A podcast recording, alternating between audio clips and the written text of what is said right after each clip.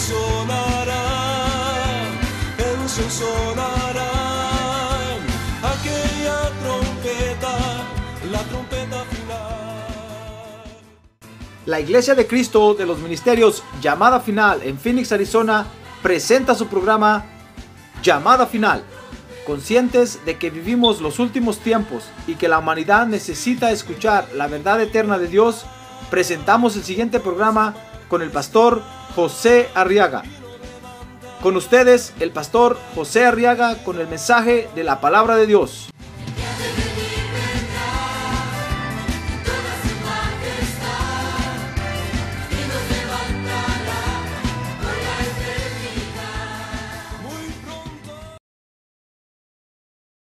En el libro de los, a los filipenses o la carta del apóstol Pablo a los filipenses.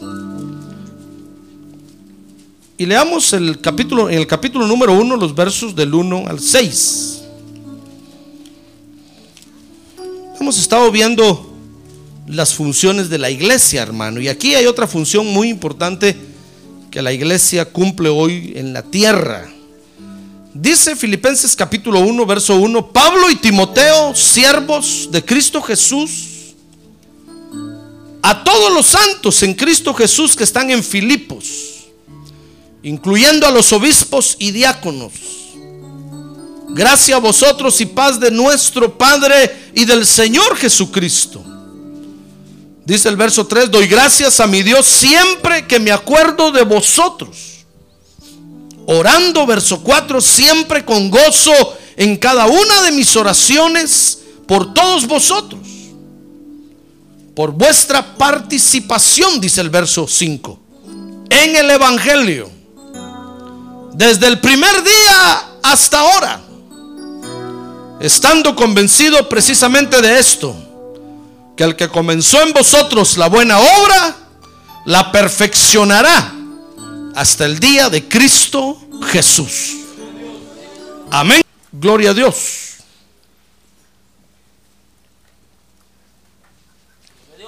Muy bien, fíjense que la iglesia tiene la función, dice aquí Filipenses capítulo 1, de congregar, dice el verso 5, hoy a todos los que participan en el Evangelio. El apóstol Pablo le dice a los de Filipos, miren, le doy gracias a Dios por vuestra participación en el Evangelio. Entonces, una de las funciones principales de la iglesia, hermanos, es reunir o ser el punto de reunión, o mejor dicho, es la reunión, porque usted y yo somos la iglesia, ¿comprende? Es la reunión de todos los que participamos en el Evangelio de nuestro Señor Jesucristo. Por eso es que aquí no puede reunirse con nosotros alguna otra persona, hermano. Si alguien está, quiere, está, está participando de otra cosa, no puede reunirse con nosotros. Porque aquí únicamente nos reunimos los que estamos participando en el Evangelio. Tal vez alguien eh, quiere participar en, en, el Evangelio de Judas, pues no es aquí, porque el Evangelio de Judas no forma parte del Evangelio de nuestro Señor Jesucristo. Tal vez alguien eh, quiere participar de, de otra cosa, no es aquí, porque aquí únicamente nos reunimos los que participamos en el Evangelio. Amén. Por eso dice el verso 5 que el apóstol Pablo le da gracias a Dios a todos los que participan hoy en el Evangelio. Entonces la iglesia le decía es la reunión de todos los que vienen a participar en el Evangelio. Ahora yo le pregunto a usted, ¿viene usted a participar en el Evangelio? ¿Sí? A ver, pregúntale que tiene al lado, ¿vino a participar o, qué vino a hacer usted, hermano? Ya le preguntó que, a ver, pregúntele qué, mejor, qué onda, dígale al que está a un lado, ¿qué onda usted, hermano? ¿Qué onda con usted? ¿A qué viene? Porque aquí solo venimos los que venimos a participar. Si usted no viene a participar, no es este su lugar. Se equivocó de lugar. Mire, yo soy sincero con usted. No quiero tenerlo aquí en la, aquí en la iglesia la fuerza o engañándolo. Aquí solo venimos los que venimos a participar. O sea que si usted viene y no participa, no es este su lugar. O si usted viene y aquí quiere participar de otra cosa diferente a lo que es el Evangelio, no es este su lugar. Tiene que ubicarse, tiene que buscar dónde están los que tienen el mismo interés que usted está buscando y, e irse a reunir con ellos, hermano. Ahora los que participamos en el Evangelio, venimos aquí, porque esta es la iglesia de Cristo. Amén. Muy bien, fíjese que lo interesante de Dios es que Dios siempre ha llamado a sus creaciones a participar. Y quiero que vea unos ejemplos conmigo. Dice el Salmo 82.1, por ejemplo, que cuando Dios juzga, le da participación a los jueces que tiene allá en, en la patria celestial. Dice el Salmo 82.1, Dios ocupa su lugar en su congregación. Ahí está, mire. Él juzga en medio de los jueces. ¿Qué le parece que cuando Dios dice, bueno, voy a, hoy voy a trabajar como juez, tiene una corte de jueces ahí que él mismo creó. Y no, y no están para hacer lo que Dios quiere, sino que están para juzgar. O sea que son, son seres, fíjese hermano, que Dios les ha permitido opinar, sugerir. Como cuando el rey Azuero del reino de Azusa ¿Se acuerda de eso, verdad? El libro de Esther en la Biblia. Iba a tomar la decisión de quitar a Basti del reinado, hermano, porque dice que el rey hizo una fiesta, siete días de fiesta se aventaba en aquel tiempo, hermano. Y el rey dice que cuando ya era el séptimo día de la fiesta, dice que estaba bien a piña, a tuna, o cómo le dice usted, bien borracho. Bien, mejor no le digo otra cosa, hermano, no va a ser que sea una mala palabra para usted decir, pastor, ¿qué dijo? Estaba bien borracho, hermano. Y entonces dice que el rey dijo, a ver, llamen a mi mujer, que venga la reina aquí, que venga, quiero mostrar la belleza de mi mujer a todos, a mis amigos y, y todos los invitados. Y la reina Basti dice que dijo, no, ese rey está borracho, no voy. Y mandó a decirle, díganle al rey que lo amo mucho, pero no, está borracho. Eh, yo no quiero a los borrachos. Y esa fue una ofensa terrible para el rey, hermano. Dice que cuando al rey le fueron a decir rey, dice la reina que coma chucho. que ahorita no quiere nada con usted. Entonces dice que al rey, hermano, se le fue la, la bolera a saber a dónde. Y el rey dijo, ¿cómo así mi mujer no quiso venir? y me avergonzó delante de mis invitados. Y entonces el rey dijo, no, algo tengo que hacer con esta reina. Esta es una falta de respeto para mí. Y entonces reunió a sus siete consejeros. A, este es el punto. Reunió a sus siete consejeros y les preguntó, consejeros, ¿qué hago con la reina? Mire, el rey hubiera podido tomar una orden y se hubiera cumplido. Hubiera dicho, decapítenla aquí, le hubieran decapitado, hermano. Pero dice que reunió a sus consejeros y entonces los consejeros, hermano, empezaron a, le, dijeron, mire rey, no la vaya a matar. Entonces otro le dijo, ¿sabe qué rey? Por favor, la mejor. Porque cuando todas las señoras del reino sepan lo que hizo Basti, todas le van a desobedecer a sus maridos. Y se va a volver una de San Quintín se va a volver una, una pelea terrible. Hoy vengo hablando raro yo, ¿verdad, hermano? No, mejor Padre Santo. Y entonces el rey le obedeció a los consejeros. Ya ve, así es, esa es una figura de cómo es Dios. Dios antes de tomar una decisión reúne a sus jueces, dice ahí el Salmo 82, y les da participación. Mire, el, día de mañana, hermano, cuando alguien le diga, Dios, eh, tú, ¿por qué hiciste eso? Dios va a decir, aquí están mis consejeros, yo les pregunté, ellos opinaron, me sugirieron eso y yo estuve de acuerdo y tomé esa decisión. ¿No cree usted que Dios es un, es un ser loco que está ahí, que nada más de repente eh, dice, manden un huracán para la Florida y ahí van todas las de la Florida? No, hermano. Hay un, hay un, hay un un, grupo de jueces que están viendo todo el desarrollo de todo el universo y están aconsejándole a Dios constantemente qué hacer. Ya ve que le da participación a sus, crea- a sus creaciones. Dice el Salmo 89, 7. Mire qué, qué bonito es esto, hermano. Dice el Salmo 89, 7 que Dios muy temido es en el consejo de los santos e imponente sobre todos los que están en su derredor. Mire, cuando Dios va a dar un consejo para aconsejar, tiene un grupo de consejeros, hermano. Dice el libro de Proverbios capítulo 8 que cuando la sabiduría, ahí está hablando la sabiduría, y entonces dice que, dice el verso 28 que cuando Dios empezó a crear, empezó a crear con la sabiduría. Mire qué bonito, le dio participación a la sabiduría. Y la sabiduría dice que se alegraba con Dios en cada creación que hacía. Dice la sabiduría, Él se regocijaba conmigo. Y entonces creaba. Usted puede leerlo ahí, Proverbios 8:28. Dice Génesis 1:27 que cuando hizo al hombre en la tierra, lo puso a reinar en el huerto y le dio dominio sobre toda criatura en la tierra. Mire, Dios puso al hombre en la tierra, hermano, y Dios no dijo, hombre, te voy a poner en la tierra, pero yo voy a- te voy a mandar ahí. No, no, no. Dios le dijo, solamente quiero que sigas estas reglas, por favor, y tú eres el gobernador de ahí, tú eres el virrey de ahí. Reina ahí, por favor. Controla que todo se desarrolle bien. Que no vayan a salir dinosaurios. Controla que todo se desarrolle. Dice que Dios lo hizo, hizo cada, cada, creó cada especie en su género, hermano. Y le dijo al hombre, por favor, que todo se desarrolle bien.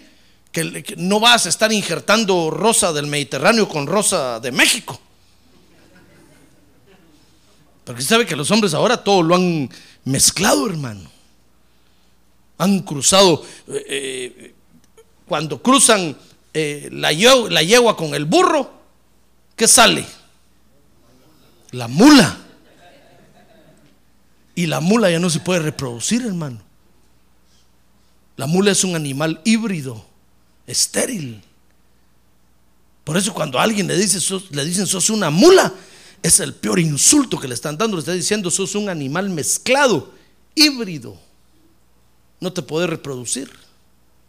Cuando le dicen sos burro, pues todavía pasa. Porque el burro sí se puede pro- reproducir, hermano. Y aunque sea burro, tiene un poco de inteligencia. Pero la mula no, la mula es una creación de los hombres por estar mezclando los animales. Ya ve que por estarse metiendo los hombres con los changos. ¿Qué pasó? Apareció el SIDA, hermano.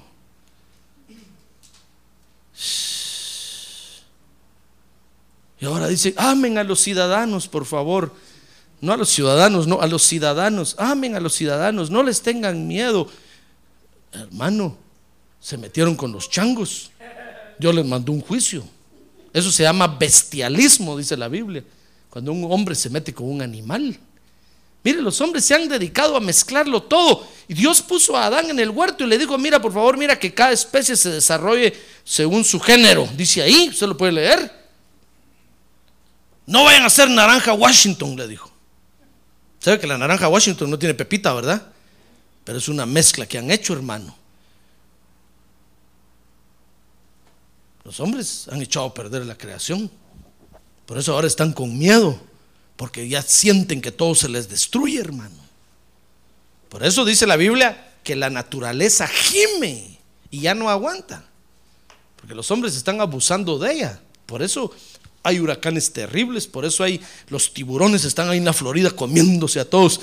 Solo mete usted un pie a la playa y ¡buah! se lo quitan. Porque los hombres han sido ingratos con la naturaleza. Y aunque ahora tengan programas de medio ambiente, aunque hagan, quieran, esto ya no tiene retroceso. Esto va para el caos, hermano. Y no es que yo sea derrotista, ni que sea un predicador de, de- de derrotismo. Sencillamente el Señor Jesucristo lo predicó y lo enseñó y lo profetizó. Por eso hay que agarrarse duro hoy de la mano de Él. Porque pronto viene y nos vamos a ir con Él. Gloria a Dios. A ver, diga, gloria a Dios. Mire, dice la Biblia que cuando, cuando se trata de adoración, ¿sabe? Dios tiene 24 órdenes sacerdotales en el cielo que lo adoran, hermano. Porque le da participación a sus creaciones. Imagínense, si Dios no nos dejara a nosotros adorarlo, ¿qué haríamos nosotros, hermano? Pregúntenle a la que tiene un lado, ¿qué haría usted si Dios no lo deja adorar? ¿Qué haría? Dígale nada más. ¿Qué haría? ¿Cómo se dice en inglés? ¿Qué haría? Mejor no le digo. ¿Qué haría? ¿Qué haría usted si Dios no lo dejara adorarlo? ¿Qué haría? ¿Sabe? Mire, los hombres a quienes Dios no los deja adorar, ¿sabe qué hacen? Se ponen a adorar animales, se ponen a adorar a los mismos hombres, se ponen a adorar, hermano, ellos mismos se adoran, porque nosotros fuimos hechos para adorar a Dios. Y cuando Dios no quiere que un hombre lo adore, el hombre se enloquece, hermano. Y hasta las cucarachas de su casa empieza a adorar porque tiene la necesidad de adorar. Es un instinto.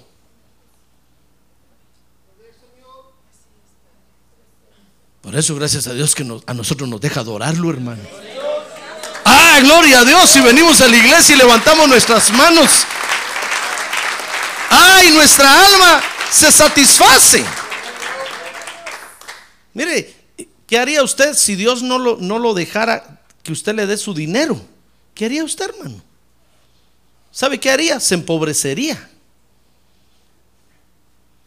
Pero Dios nos deja que le demos su dinero y lo recibe. Y eso satisface nuestra alma, hermano. Y decimos, le digo hoy a Dios mi dinero, qué bueno. Esta noche duerme usted como, como bebecito. Hasta con los brazos levantados, así, mire.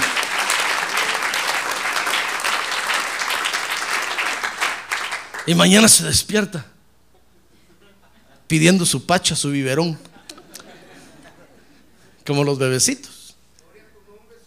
Ah, pero cuando Dios no lo deja que usted le dé dinero, ¿cómo duerme? Ni duerme, hermano. Está usted pensando, no me alcanzó, ni para los diezmos me alcanzó. Yo no sé qué voy a hacer. Es que Dios no lo está dejando. Mire, en ese momento usted tiene que doblar sus rodillas y decirle, Señor, déjame darte mi dinero, por déjame. ¿Por qué no me estás dejando? Permíteme. Entonces va a ver que la próxima semana usted va a decir, aquí está lo de los diezmos. Ahora, ahora sí me alcanzó.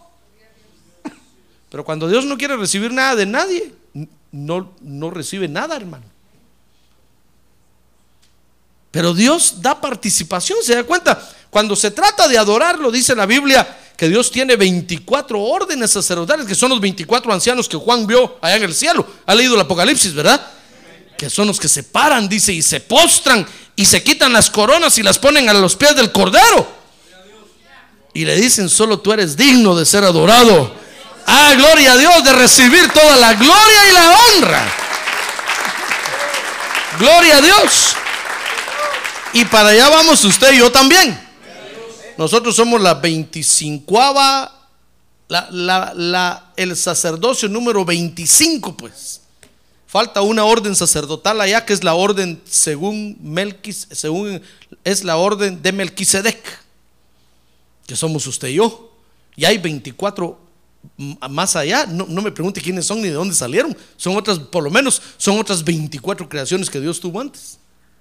Ya están allá y están adorando. Y vamos a llegar nosotros el número 25. Y ahí nos vamos a poner de pie, nos vamos a postrar también y vamos a poner nuestras coronas a los pies del Cordero. Y le vamos a decir, tú eres el digno de recibirlas. No nosotros, sino tú, Señor. Ah, hermano. Mire cómo Dios le da participación. Ahora, nosotros ahora, fíjese, entonces, hemos sido llamados a participar. Dice Filipenses 1.5, vea conmigo ahí Filipenses 1.5, que nuestra participación, dice ahí, es en el Evangelio. No en otra cosa, hermano. Por eso no se confunda, por favor. usted y yo hemos sido llamados a participar en el Evangelio. A ver, diga conmigo, en el Evangelio. Más recio, en el Evangelio. Mire, el día que lleguen los demócratas así con usted, decirle, mire, participe con nosotros en el partido de usted, mire, yo voy a votar, pero a mí me llamaron a participar en el Evangelio. Cuando lleguen los Boy Scouts, decirle, participe con usted, a mí me llamaron a participar en el Evangelio. Ahora diga conmigo, en el Evangelio. Mire, eh, como que, como que nosotros no nos hemos dado cuenta en qué estamos participando, hermano. Todos los creyentes se van a participar a partidos de fútbol, partidos de básquetbol, participan en la escuela, participan, eh, eh, hermano, y en el Evangelio, naranjas.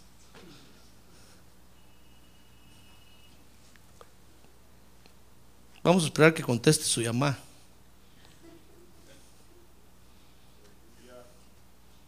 Nosotros sí somos educados. No nos hemos dado cuenta a qué nos llamaron a participar, hermano.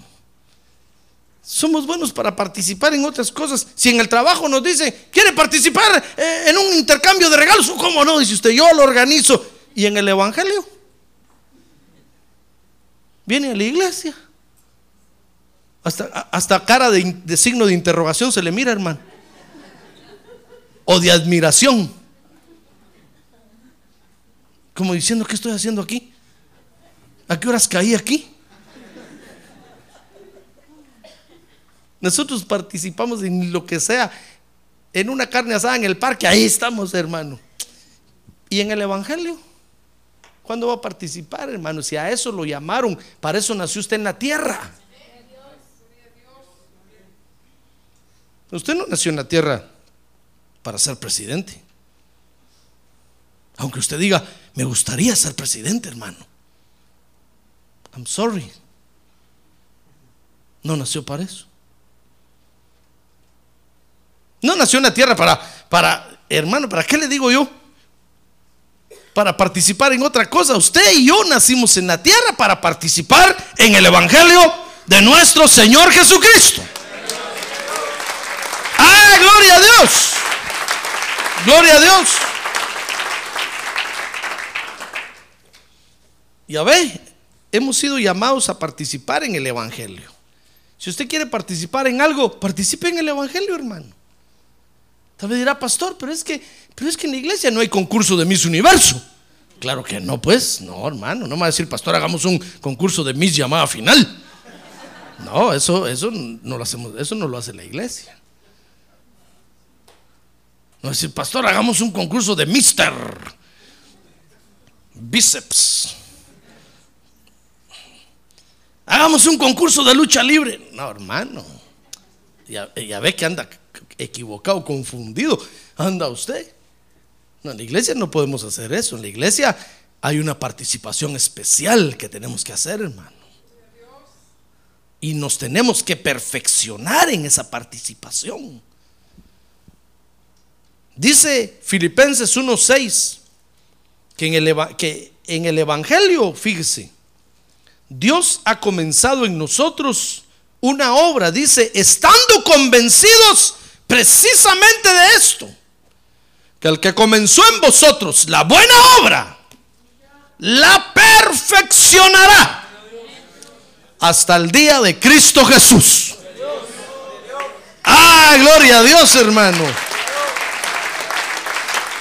Mire, gloria a Dios. Venimos al Evangelio para participar de una obra que Dios comenzó en nosotros, hermano. Y la, tiene, la tiene que perfeccionar. Por eso Dios requiere de nuestra participación, que voluntariamente vengamos, hermano, y que le digamos, bueno, Señor, aquí estoy. Perfecciona tu obra en mí. Entonces va a oír la voz del Padre que le dice, bueno, yo estoy buscando adoradores en espíritu y en verdad. Señor, pero qué aburrido adorar. Bueno, tal vez no sea este su lugar. El Espíritu Santo le va a, oír la voz del Espíritu Santo que le va a decir, bueno, yo estoy buscando un templo. Usted, pero es que yo, yo no sirvo para hacer templo. Bueno, Y va a oír la voz del Hijo del Señor Jesucristo que le va a decir, yo estoy buscando una esposa. Va a decir, va a decir usted, Señor, te equivocaste, yo soy puro macho. Bueno, va a decir el Señor, tal vez no sea este tu lugar. Mire, di- Dios nos llamó a participar en el Evangelio porque ha comenzado en nosotros una obra, hermano. Y esa obra, dice Filipenses 1.6, la va a perfeccionar. Ahora, para que el Señor perfeccione esa obra, cada uno de nosotros, hermano, debe hacer lo que le corresponde hacer. ¿Está fácil o no está fácil? Está fácil, hermano. A ver, dígale que tiene un lado, está fácil, hermano. No sea llorón, dígale.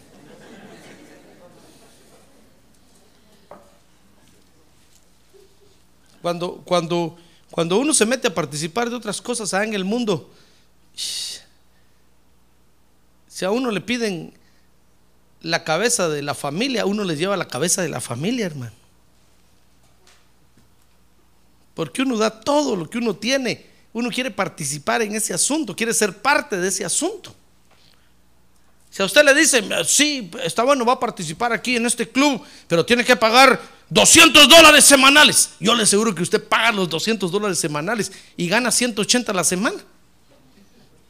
Yo no sé de dónde los saca, pero ahí los lleva y los paga.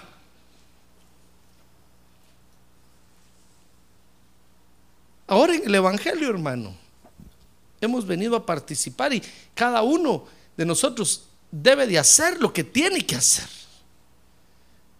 Y entonces la obra de Dios se va a perfeccionar. Dice, por ejemplo, Filipenses 1.1, que es una participación de hombres y mujeres que Dios usa. Dice ahí Pablo y Timoteo, siervos de Cristo Jesús, ya ve, dos seres humanos, hermano. Dice a todos los santos en Cristo Jesús que están en Filipos, incluyendo a los obispos y a los diáconos. Ya ve que son seres humanos que Dios usa, hermano. Usted no puede decirle, Señor, pero es que si yo soy un pobre hombre de la tierra, soy un pobre terrícola de la tierra, ¿qué puedes hacer conmigo? Pues aquí está haciendo Dios su obra, hermano. Si Dios hubiera querido usar marcianos, se hubiera ido a Marte. Pero se vino a la tierra porque quiere usar a los hombres hechos de barro, no a los hombres hechos de maíz. Esos eran los mayas. No, hechos de barro. Porque dice que del polvo de la tierra Dios hizo al hombre. Y eso somos usted y yo, hermano. Y Dios nos quiere usar. Entonces, note que es, es, es una participación de hombres y mujeres que Dios quiere usar. ¿O usted cree que el apóstol Pablo nació apóstol Pablo? No, hermano, el apóstol Pablo primero era Saulo y era de Tarso, de un pueblo llamado Tarso. Y ahí creció, ahí se desarrolló. Usted puede leer toda la historia la vida de él. ¿Y sabe qué hacía? Perseguía a la iglesia de Cristo y mataba a los creyentes. Los arrastraba por las calles, hermano, y los, los mataba. Mire qué hombre tan feo, hermano. ¿Usted cree que Dios podría hacer algo así de un hombre tan feo así? Claro que sí. Porque Dios ha venido para usar hombres y mujeres de la tierra. Así es que si usted se considera feo hoy, no se vea tan feo. En las manos de Dios, Dios puede hacer maravillas con usted, hermano. ¡Ah, gloria a Dios! ¡Gloria a Dios! Dios puede hacer maravillas con nosotros. Porque son hombres y mujeres que Dios está usando hoy. Entonces dice Filipenses capítulo 1, vea conmigo, verso número 3 y verso número 4. Dice ahí que entonces Dios usando a estos hombres y mujeres, dice ahí, los usa, dice, orando siempre con gozo. Dice el verso 3, doy gracias a, mi Dios siempre que me acuerdo de vosotros. Entonces dice el verso 4, orando siempre con gozo en cada, en cada una de mis oraciones por todos vosotros.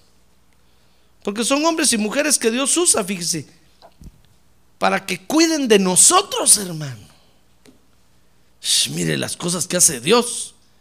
Tal vez usted dirá, pastor, mire, una firmita como yo, hágame el favor que Dios envíe una legión de ángeles para cuidarme, porque ¿quién me va a cuidar? Pero ¿qué le parece que Dios lo trae a la iglesia y, y me pone a mí a cuidarlo a usted, hermano? Que es una brasa ardiendo.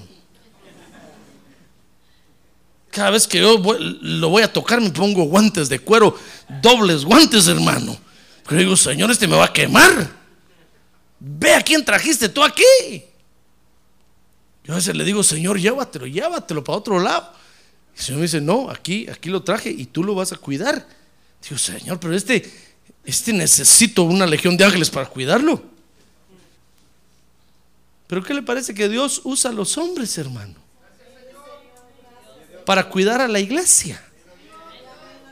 Ya ve, en primer lugar, entonces Dios lo quiere usar a usar a usted aquí en el Evangelio. Y lo quiere usar para que cuide a la iglesia. A ver, dígale que tiene un lado, yo lo voy a cuidar a usted, hermano. Dígale, yo lo voy a cuidar, aunque no lo crea.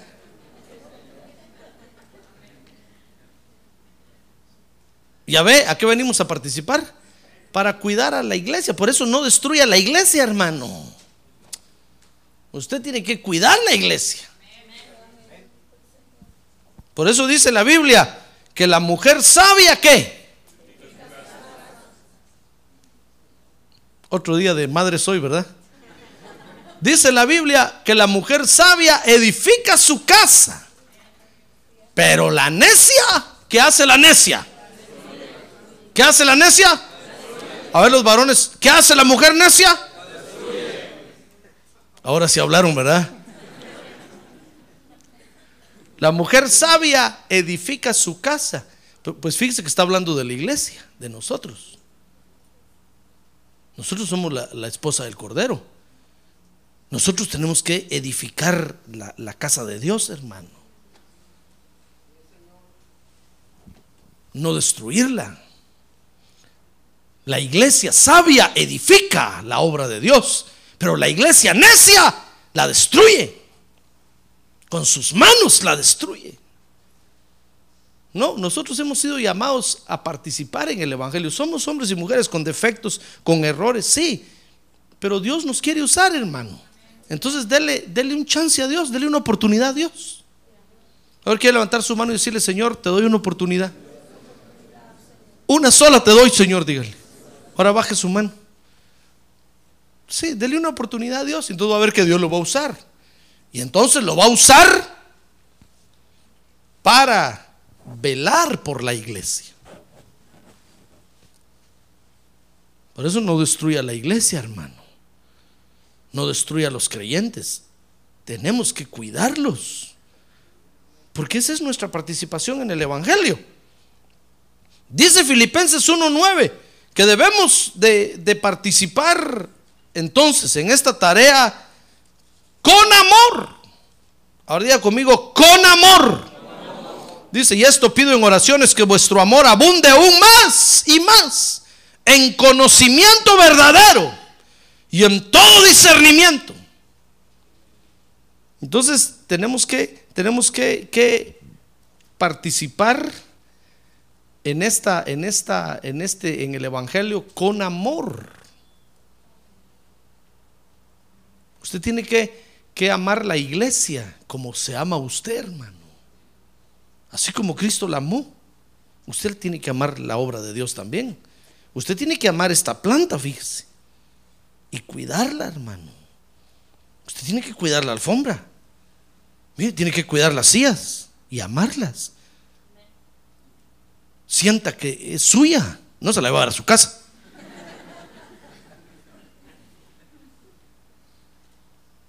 Pero ¿sabe qué hacen muchos? Ahí pegan chicles abajo de las sillas, hermano. Ahora que arreglamos las sillas, un chiclero horrible. digo, ¿qué, maña, qué costumbre tan fea masticar chicle, hombre. Se pican los dientes. daña la dentadura, el chicle. Ahí están con los grandes cráteres en las muelas y siguen masticando chicle. hermano.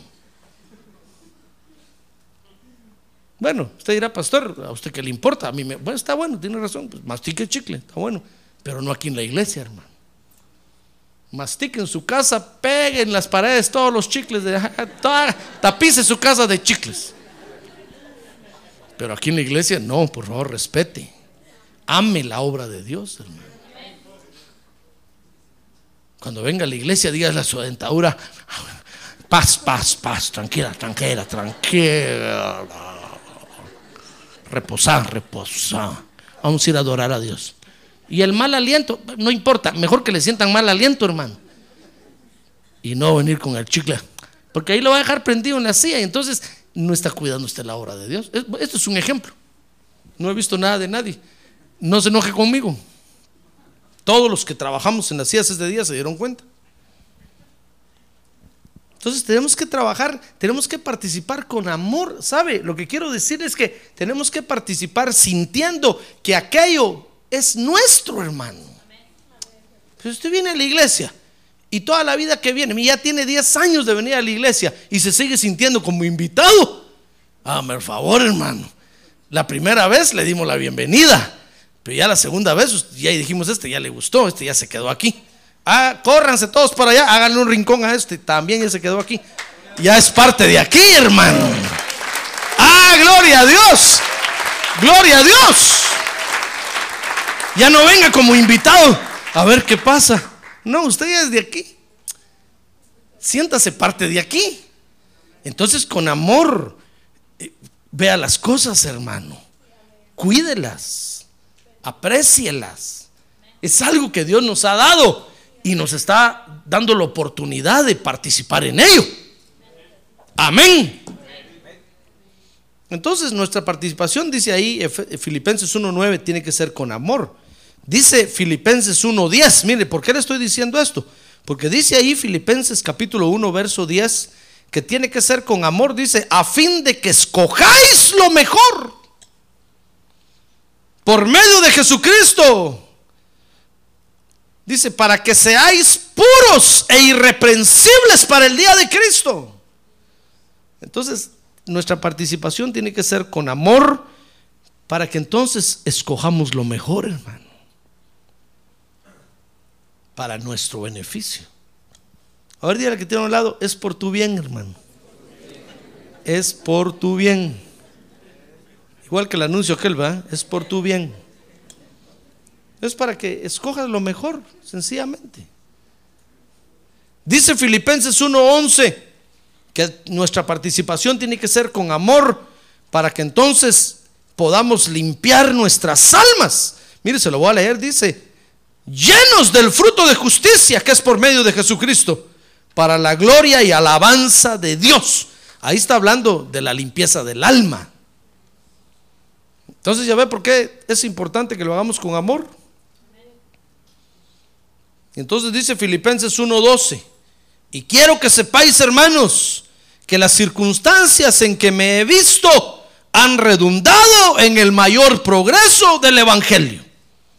Entonces, mire, todo, todo debe hacerse, fíjese hermano, con amor para que redunde en el bien del Evangelio.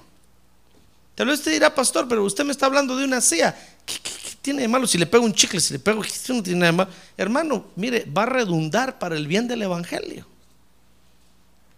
El esfuerzo que podemos ocupar en limpiar los chicles de las sillas es un ejemplo.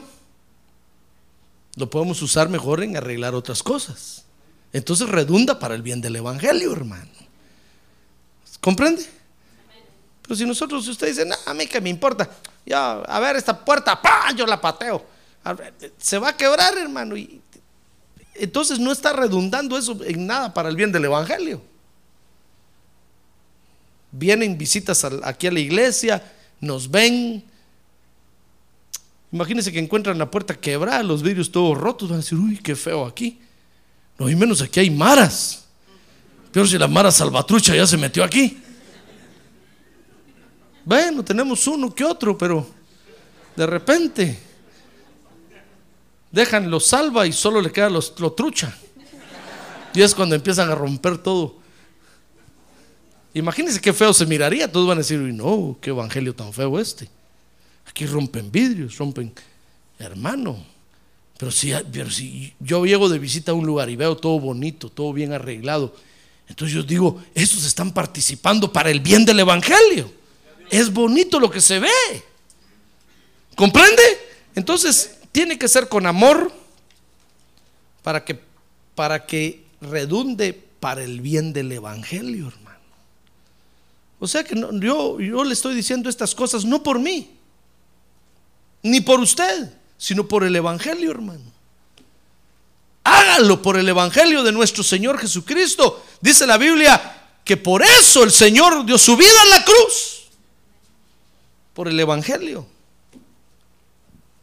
Hagámoslo por el bien del Evangelio, hermano. Ahora, hay creyentes que no quieren participar bien. Porque como dice un dicho, en todos lados se cuecen habas. Pues en el Evangelio, ¿qué le parece que dice aquí Filipenses que hay quienes a veces no quieren participar, hermano? O quieren participar a medias, o quieren participar como puedan. Es- esa frase a mí me cae mal, fíjese. Porque por eso estamos como estamos. Porque todas las cosas las hacemos como podemos, hermano. Y las cosas no se deben hacer como se pueden, se deben hacer como se deben. O no se hace nada. Miren, en nuestros países todas las cosas las hacen como pueden. Por eso nunca hay buenas carreteras, por eso no hay una buena urbanización, por eso nunca hay buenos drenajes, por eso todo lo hacen una mezcolanza, porque todo lo hacen como pueden, no como deben. Yo tuve la oportunidad de trabajar en un lugar en, nuestros países, hermano, donde comenzábamos a hacer una obra, estaba presupuestada, teníamos todo el dinero. Y a la mitad de la construcción, cuando veíamos el presupuesto, ya no había ni un centavo, hermano. Y recibíamos una orden, despidan a los albañiles, despidan a los dibujantes, despidan a, a todos, despidan, solo usted se queda en su puesto, porque ya no hay dinero. Yo digo, ¿por qué no hay dinero? Si yo firmé el presupuesto, ahí estaba todo el dinero. Dice, no, es que la presidencia requirió de todo el dinero y se lo llevaron todo. Y los edificios siempre se quedaban a medias, hermano. Entonces llegaba el albañil y decía, mire, ¿sabe qué? Para que no se caiga ese bloque, le voy a poner una cuña aquí, le voy a poner un palo y ahí nos vemos porque se acabó el trabajo. Y las cosas siempre se quedaban mal. Al final la es- la escuela o el edificio se terminaba de construir con parches por aquí, con otro parche por allá, un poco de cemento aquí, un poco de cal aquí, medio bloque allá, un poco de adobe por allá, y todo hecho pedazos, todo remendado, hermano. Y ahí están los niños en las escuelas viendo que ya se les viene un bloque encima. Porque siempre las cosas las están haciendo como pueden. Y entonces dicen, se hace lo que se puede. Ay, sinvergüenzas. ¿Cuándo van a progresar así, hermano? No, las cosas hay que hacerlas como se deben hacer, o mejor no hacer nada, hermano. Pues nosotros venimos al Evangelio a participar. Y a veces estamos en, en- el Evangelio y queremos hacer las cosas que nosotros queremos. No, hermano. Aquí usted va a hacer lo que el Espíritu Santo diga que hay que hacer. Si no, nada. ¿Comprende? Hermano, la obra de Dios es lo mejor que debiéramos de hacer, ¿no cree usted? Así es que participemos como se debe de participar, hermano. No, como puede, pastor, fíjese que yo puedo tocar la guitarra, pero, pero una hora nada más. Porque de ahí me tengo. Entonces mejor no toque, hermano. No puede. No, pero es que yo puedo. No, es que no, no, no estamos pidiendo limosnas. ¿Puede o no puede? Sí puedo. Bueno, entonces venga, va a tocar la guitarra todos los días, cinco horas. No, es que no puedo, pastor, es que mi trabajo, entonces no puede, entonces mejor déjelo. Es sencillo, ¿comprende? Sí, pero es que pobrecito usted, pastor, entonces ¿quién va a tocar? No tenga pena. No tocamos la guitarra. Es que se quede ahí, que se empolve ahí. Un día de estos el Señor va a traer a alguien que la va a, poder- que la va a tocar como se debe de tocar. ¿Comprende? Es otro ejemplo. No sé nada de nadie. Pero, pero siempre estamos pensando, estamos con esa mentalidad, hermano. Pastor, yo, yo quiero, pero, pero solo puedo. Es que no es lo que usted pueda.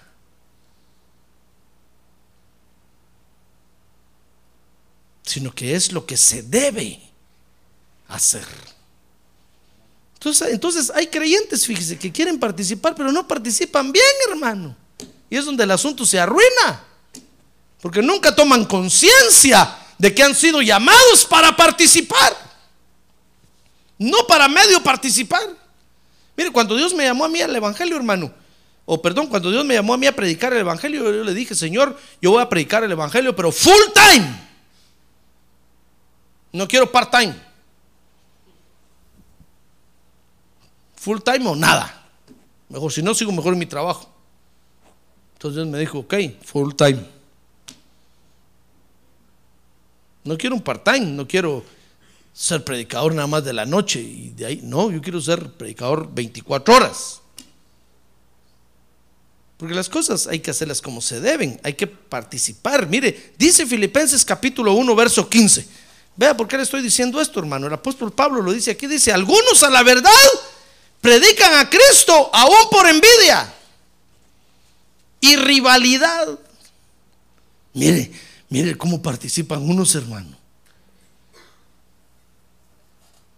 Pero también otros lo hacen de buena voluntad.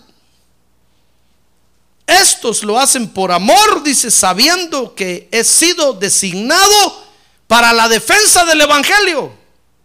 Aquellos, dice el verso 17, proclaman a Cristo por ambición personal, no con sinceridad, pensando causarme angustia en mis prisiones. Entonces, ¿qué? Dice ahí el verso 18, que de todas maneras, ya sea fingidamente o en verdad, Cristo es proclamado. Y en todo me regocijo, sí, y me regocijaré.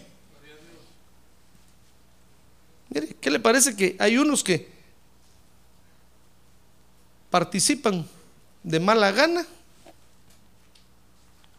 Pero sabe, lo que dice el apóstol Pablo ahí, lo que no se dan cuenta estos es que de todas maneras Dios está cumpliendo su palabra en ellos. Porque cuando un creyente se pone así, hermano, ¿sabe qué pasa? Lo que está haciendo es confirmando que Dios es veraz. Porque dice la Biblia que en los últimos tiempos habrá malos creyentes. Usted lo puede leer ahí, amadores de sí mismos, aborrecedores de la verdad. Dice ahí, aborrecedores de los padres. Mire, cuando en la iglesia los hijos empiezan a pelear con los papás, qué mala participación esa, hermano. Si hemos sido llamados para ser familias ejemplares en la tierra. Que los hijos estén sujetos a los padres. Que los esposos se amen. Pero cuando alguien empieza, hermano, a participar mal, ¿sabe? No se da cuenta que está confirmando lo que la palabra de Dios dice. En otras palabras, lo que quiero decirles es que nadie puede pelear contra la verdad, como dijo el apóstol Pablo, sino solo a favor de la verdad. Si de repente usted dijera, mire pastor, ¿sabe? Eh, No, usted ya me cayó mal, lo voy a matar, ¡pam, pam! ¿Usted cree que, que, que le hizo daño a la obra de Dios?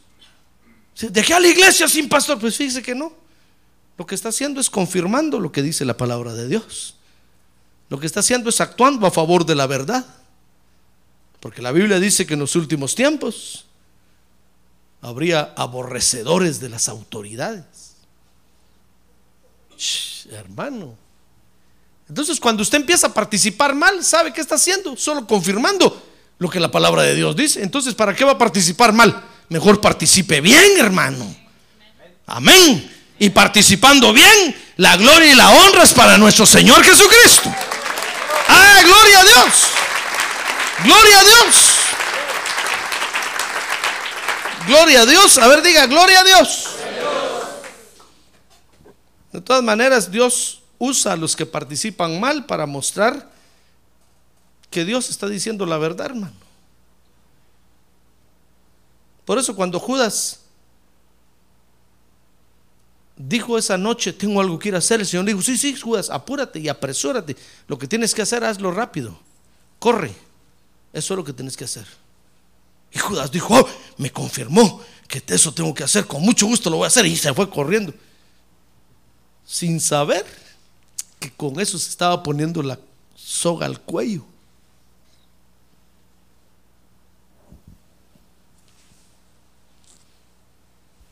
Si nosotros creemos que le podemos hacer mal a la obra de Dios, estamos equivocados. Al contrario, más fuego va a caer sobre la iglesia, hermano. Más se va a derramar el Espíritu Santo sobre nosotros. Más va a caminar el Evangelio. Cuando Nerón quiso parar el Evangelio en Roma, más se predicó el Evangelio. Cuantos más creyentes mataba, más gente se convertía al Evangelio.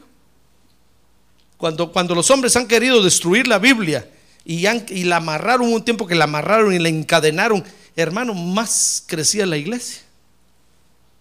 Más se leía la Biblia.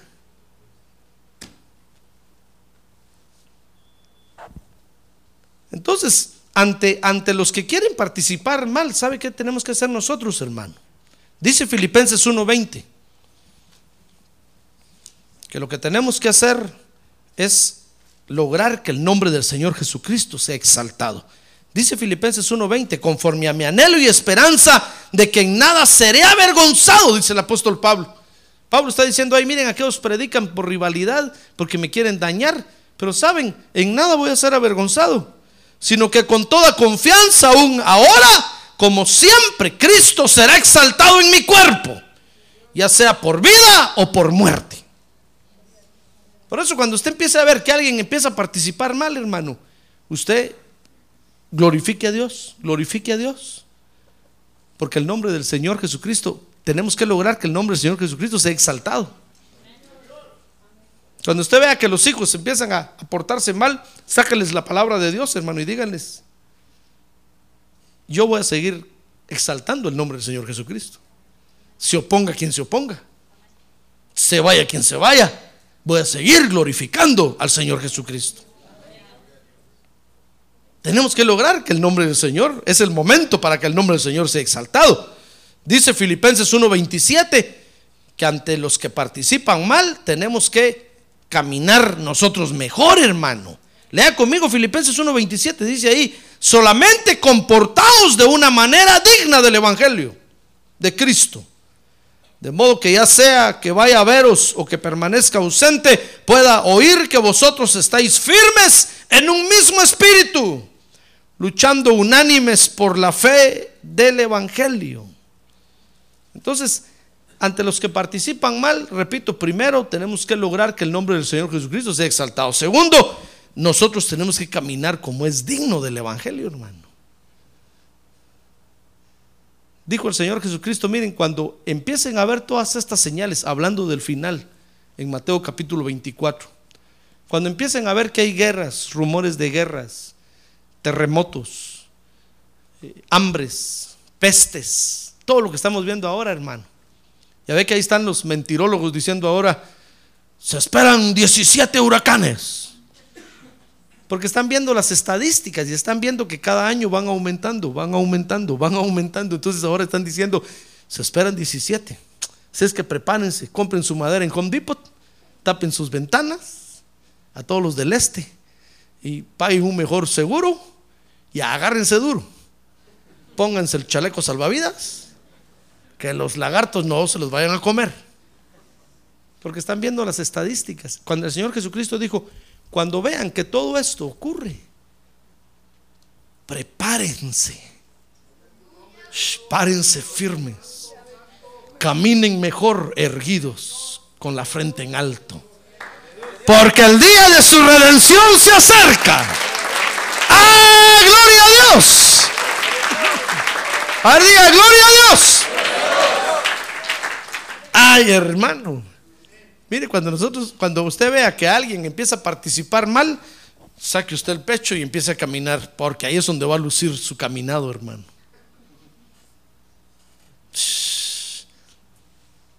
Ahí es donde se va a ver usted hermoso, caminando para agradar a Dios. Cuando los padres vean que los hijos se ponen rebeldes, agarren su Biblia, métansela debajo del, del hombro y digan, me voy a la church. Pónganse sus sacos, su corbata, las hermanas pónganse sus tacones más altos que tengan y caminen delante de los hijos así. Vamos a la church. Ahí se van a ver hermosos, hermanos. ¡Ah! ¡Gloria a Dios! ¡Gloria a Dios! Y los hijos se van a caer.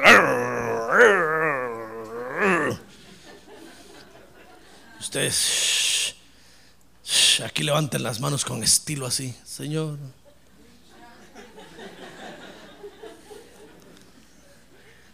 Mire, cuando, cuando su cónyuge no quiera venir a la iglesia, dígale, nah, esa iglesia se pastarra.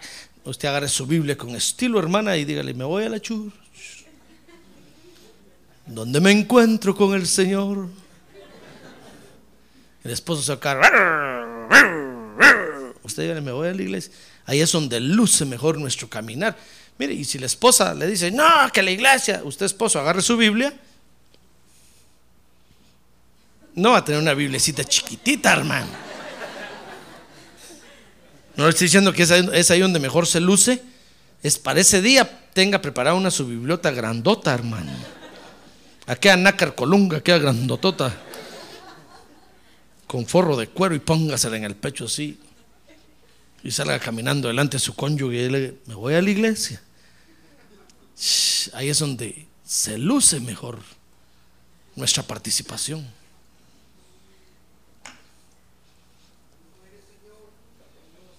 ¿Se da cuenta? Eso está diciendo el apóstol Pablo ahí.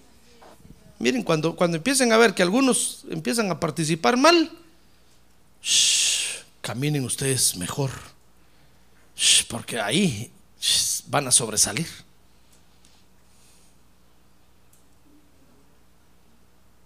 Amén.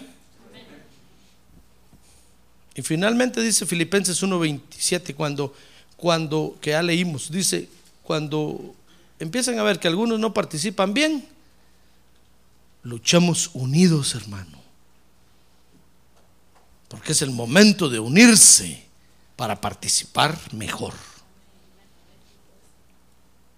No va, no va a ser usted como hacen otros, que rápido empiezan a, dividir la iglesia, hermano. Están viendo que alguien está participando mal y dicen, no, yo, yo me voy con él. Si el pastor lo echa, yo me voy con él. hermano, ¿dónde tienen los ojos? ¿No ven? En lugar de decir voy a caminar mejor porque aquel ya se hundió el pobre, pobrecito, yo voy a caminar. No, yo me hundo con él y se van de cabeza. Hermano, no. Es el momento de unirse para, para participar mejor. Ahora finalmente, quiero decirle que nuestra participación en el Evangelio debe ser una participación total. Vea conmigo Filipenses 1:28. Eso quiere decir que debemos de participar en todo, hermano, en todo lo que representa el Evangelio. ¿Comprende? ¿Comprende o no comprende? Sí. Mire, usted conoce nuestra doctrina, ¿verdad? Que es una doctrina sana. Usted la puede examinar en la Biblia. Es una doctrina que persigue, que tiene como objetivo nuestra perfección, hermano. Que, que- que Dios nos limpie. Cuando, la, cuando practicamos esa doctrina, el Señor nos limpia. Es una sana doctrina. Pero si usted viene y dice, mire pastor, sí, yo quiero estar en iglesia, pero ¿sabe qué? Eh, yo, yo no quiero hablar lenguas, no quiero hablar lenguas. Entonces no, no, no puede estar aquí, porque aquí todos hablamos lenguas. Usted tiene que ir a participar con los que están allá en la esquina. Esos no hablan lenguas. Vaya ahí y participe ahí. Si usted viene y dice, mire pastor, fíjese que yo sí voy a iglesia, pero, pero danzar, no, no, yo no, yo no danzo, no. Eso sí no me lo trago. Entonces no tiene que, no puede participar aquí, hermano. Porque nuestra doctrina enseña que debemos de danzar. ¿Comprende? Si Si usted viene a decir, pastor, mire, yo vengo a la iglesia, sí, pero eso que usted predique, ya dos horas, no, no, eso ya, no, no. ¿Y si predico tres? Mire, hay iglesias donde predican diez minutos, hermano. Ahí tiene que ir usted. Cuando empiece con el primer así suspiro de quererse dormir, el pastor va a decir, amén, terminó el culto. Va a decir usted, qué bonito aquí. Ni tiempo a dormirme me dieron. En cambio, allá con José Arriaga, me duermo, tengo sueños, tengo pesadillas, visiones, revelaciones. Y el ingrato pastor no termina de predicar. Ay, hermano. Mire, hay iglesias donde solo predican 10 minutos. Ahí tiene que ir usted. Ahí va a participar bien. Ahí, ahí se va a sentir como pez en el agua, en su medio ambiente. Si usted viene, si usted viene a la iglesia aquí con nosotros, dice, mire pastor, yo sí, mire, yo, yo sí quiero participar, pero no, pero eso de las ofrendas, no, no, no, no. ¿Dónde dice la Biblia? No, no, no, no. Entonces no, no, no es aquí donde tiene que participar. No nos hagamos bolas. Las cosas son claras, hermano. No le gusta. I'm sorry. Bye bye. Vaya a buscar otro lugar. Va a encontrar un lugar donde sí no recogen ofrendas ni diezmos. Ahí, ahí tiene que ir usted. Y ahí va a estar contento. ¿Comprende? Mire, si usted viene aquí con nosotros, por ejemplo, y dice, mire, mire hermano, a mí me gusta todo aquí, pero, pero eso que Jesucristo es Dios, no, eso sí no me lo creo, no, eso. Entonces, mire, ahí, vaya con los testigos contra Jehová. Ellos dicen que Jesucristo no es Dios. Vaya ahí, ahí va a estar contento. ¿Comprende? En inglés, ¿comprende?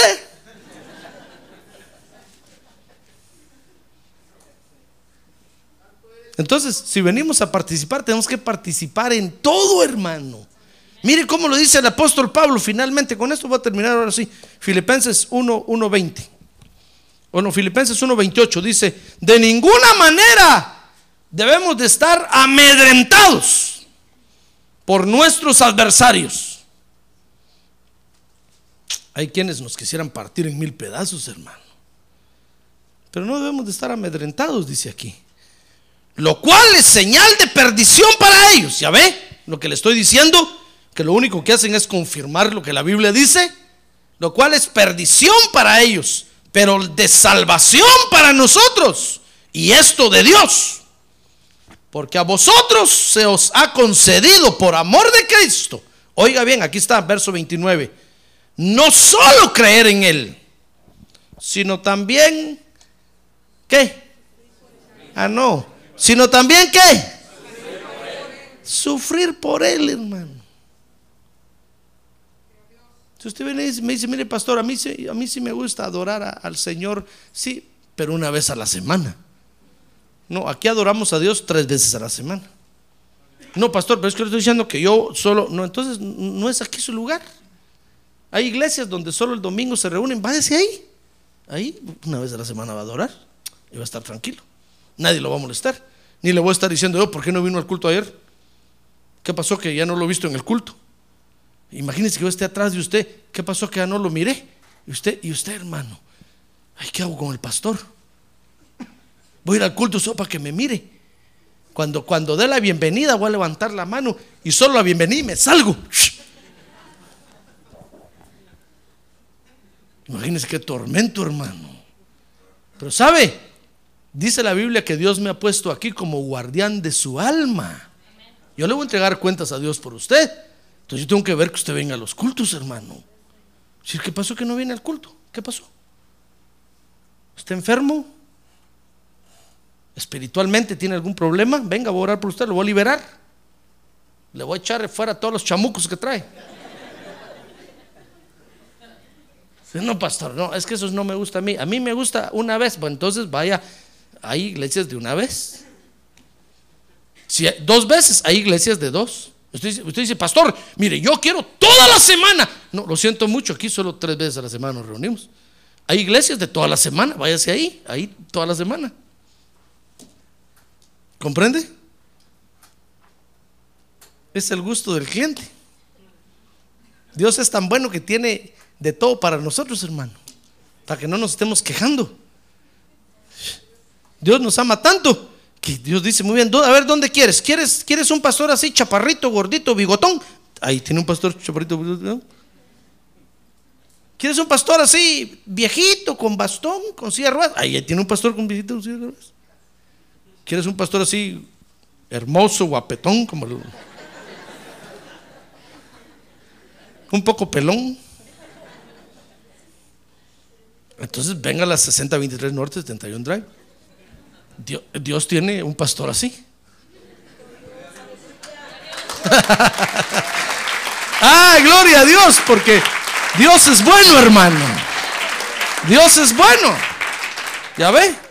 Entonces dice el apóstol Pablo ahí, miren hermanos, el, Dios nos ha concedido por amor de Cristo que creamos en Él. Pero también tenemos que aceptar la otra parte, que es sufrir por Él.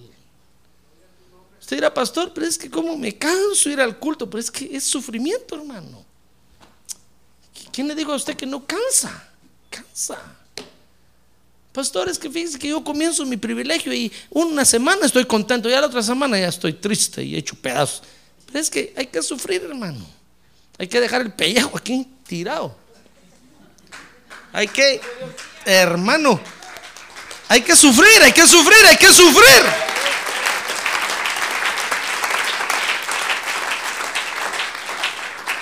Yo no le puedo decir aquí, pare de sufrir. Si la Biblia dice que hay que sufrir, hermano. ¿Comprende? Si el pastor, fíjese que yo, mis ofrendas, pero es que ya el diezmo, si ya no. Es que hay que sufrir, hermano. Le va a doler. Le va a doler la bolsa.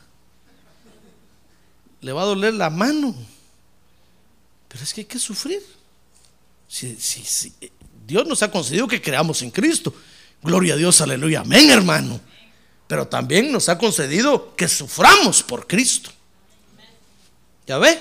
Entonces, si vamos a participar, recibamos el paquete completo. No solo a medias, no solo una parte, no solo lo que nos conviene, cuando nos conviene y donde nos conviene. No, hermano. El paquete es completo o nada. Amén. Muy bien, cierre sus ojos. Cierre sus ojos. Ya ve, eso es la iglesia. La iglesia es, es la reunión de todos los que participamos en el Evangelio.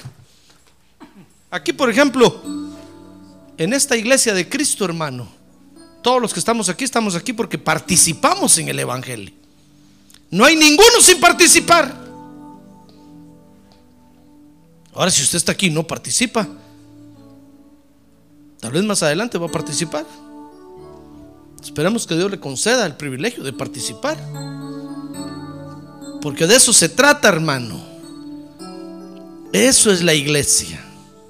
Imagínense si no hubiera iglesia, ¿dónde participaríamos, hermano?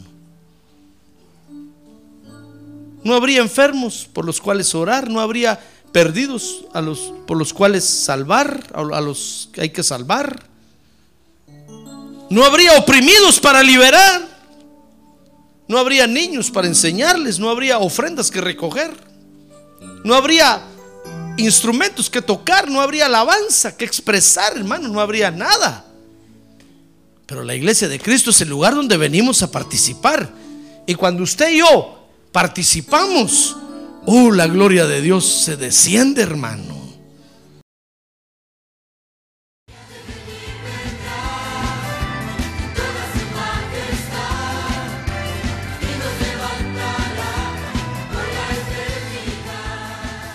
La Iglesia de Cristo de los Ministerios, llamada final en Phoenix, Arizona, cumpliendo con la comisión de Joel 2.1, presentó su programa, Llamada Final, Esperamos que nos vuelva a sintonizar la próxima semana a la misma hora por esta emisora.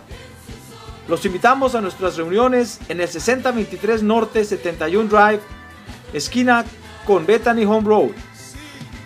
Para mayor información puede llamarnos al